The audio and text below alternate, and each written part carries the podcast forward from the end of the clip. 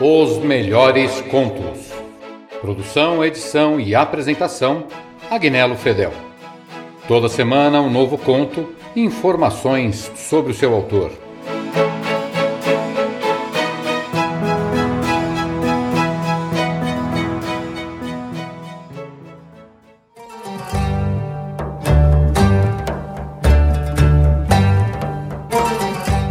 O escritor Malbataan, heterônimo de Júlio César de Melo e Souza, nasceu em 6 de maio de 1895, na cidade do Rio de Janeiro. Formou-se em engenharia civil pela Escola Nacional de Engenharia, mas nunca exerceu a profissão. Sua grande paixão era lecionar matemática no Colégio Pedro II, onde criou uma nova metodologia para tornar a matéria mais interessante e de fácil assimilação pelos alunos. Entretanto, não foram essas atividades e nem mesmo seu real nome que notabilizou Júlio César de Melo e Souza. Apesar de não ser árabe e nunca ter ido ao Oriente Médio, dedicou-se a estudar a língua, a filosofia e cultura dessa sociedade. Assim surgiu seu mais famoso pseudônimo, Ali Yezid Izinduin Ibn Salim Rank Malbataan, ou simplesmente Malbataan. Malbataan, segundo pequena biografia escrita por Júlio César, nasceu em 6 de maio de 1885, na aldeia de Musalit. Ainda muito jovem, foi nomeado prefeito de Ermedina. Seguiu seus estudos por Istambul e Cairo, até receber uma herança de seu pai e resolver viajar pelo mundo. Este morreu em 1921, em uma batalha pela liberdade de uma minoria da região da Arábia Central. Ele criou o personagem Malbataan por acreditar que um escritor brasileiro não chamaria a atenção escrevendo contos árabes. Para dar mais veracidade à história, criou também um tradutor para os livros, o professor Breno Alencar Bianco. Júlio César de Melo e Souza, com o nome de Malbataan, escreveu mais de 55 livros, entre eles O Homem que Calculava, seu livro mais conhecido. No estilo de Mil e Uma Noites, Malbataan conta a história do calculista persa Beremis Samir, que em viagem até Bagdá mostra suas incríveis habilidades em solucionar problemas matemáticos.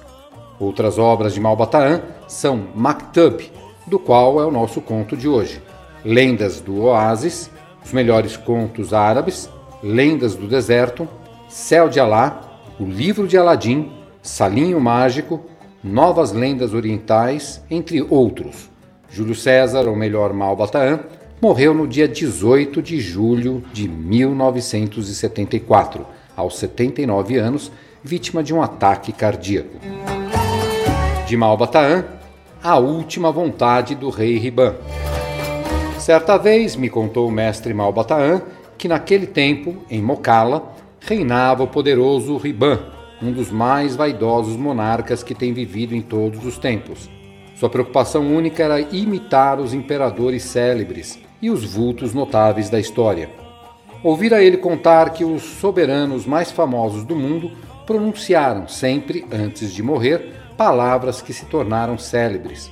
Alexandre, por exemplo, em seu leito de morte, rodeado de amigos, quando lhe perguntaram a quem deixava as imensas terras e tesouros conquistados, respondeu: Ao mais digno. César, o poderoso tirano de Roma, ao sentir-se apunhalado por seu filho adotivo, exclamou: Até tu, meu filho Brutus! Nero, imperador assassino e incendiário, pouco antes de suicidar-se, lastimando seu próprio desaparecimento, fez ouvir com ridícula jactância que artista o mundo vai perder.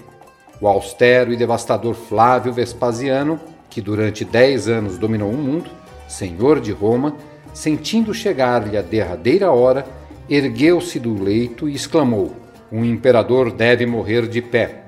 E não poderia ele, de Mocala, também, pensava o rei Riban, glorificar a sua morte pronunciando uma frase notável, digna de figurar nos anais da história, uma frase fulgurante que ficasse perpetuada através dos séculos pela fama e pela glória? Mas qual seria? Que deveria ele dizer a seus súditos mocalenses no derradeiro momento de sua vida? Um conselho? Uma imprecação? Um pensamento famoso? Na dúvida, e como não lhe ocorresse uma ideia aproveitável, mandou o rei Riban chamar o seu talentoso secretário Salim Sadi, homem de sua inteira confiança, e contou-lhe, pedindo absoluto segredo, o grande desejo de sua vaidade doentia. Queria honrar a morte com uma frase que ficasse célebre, que se tornasse conhecida e repetida pelo mundo inteiro. Depois de meditar algum tempo, o digno secretário respondeu: Conheço, ó Rei dos Reis, um verso de Mazuki, o célebre poeta curdo, que é magistral. Se Vossa Majestade pronunciar esse verso com dialeto curdo, fará uma coisa original, nunca jamais vista. Nem o invencível Alexandre, nem os Césares famosos tiveram essa ideia. Ademais, o verso a que me refiro exprime um desejo nobre, um pensamento genial, digno de um verdadeiro rei. É bela e grandiosa a tua lembrança, concordou o rei. É exatamente um verso emocionante que mais me agrada e que melhor poderia servir ao rei de Mokala. Mas qual é, afinal, o verso do grande Mazuki? Quero já decorá-lo. E o inteligente Salim Sadi, honrando a confiança do rei, ensinou ao bom monarca o verso magistral de Mazuki, o maior dos poetas do Afeganistão. Naib Akvasti Ihard Nosteb Katibi, cuja tradução, segundo declarou Sadi, deveria ser mais ou menos a seguinte: Esqueci os meus erros, pois só errei com a intenção de acertar. Guardou o rei Riban de memória o verso, repetindo mentalmente várias e várias vezes. Um dia, sentindo-se muito doente, mandou chamar seus conselheiros, vizires, cades e todos os grandes dignatários do reino, e disse-lhes que iria pronunciar as últimas palavras e expressar sua última vontade. Erguendo-se do leito, trêmulo, macilento, exclamou bem alto, devagar e solene para que todos ouvissem. Naib Akvasti Hardinosteb Katib. Tão violenta foi a comoção daquele momento que o vaidoso príncipe, ferido por uma síncope, morreu. Aquela cena de tão inesperado desfecho impressionou profundamente a todos os presentes. Mas o que tinha dito o rei Riban? perguntaram uns aos outros, os cortesãos, pois ninguém no palácio conhecia o complicado dialeto curdo. Dez escribas haviam registrado, palavra por palavra, a última frase do rei. A tradução feita pouco depois pelos doutores mais ilustres de Mokala, caiu como uma bomba no meio da nobreza e repercutiu com estrondo pelos salões repletos de muçulmanos. Mas o que teria dito o rei de Mokala ao morrer? A extraordinária verdade foi logo conhecida no país. Graças aos esclarecimentos dos ulemás e sábios filósofos, puderam todos verificar com assombro que o poderoso rei Riban, senhor de Mokala, havia dito apenas o seguinte: Deixo tudo o que tenho para o meu bom secretário. Vocês ouviram A Última Vontade do Rei Riban, de Malba Taan.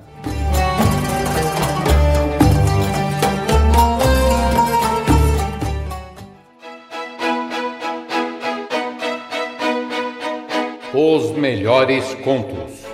Produção, edição e apresentação Agnello Fedel.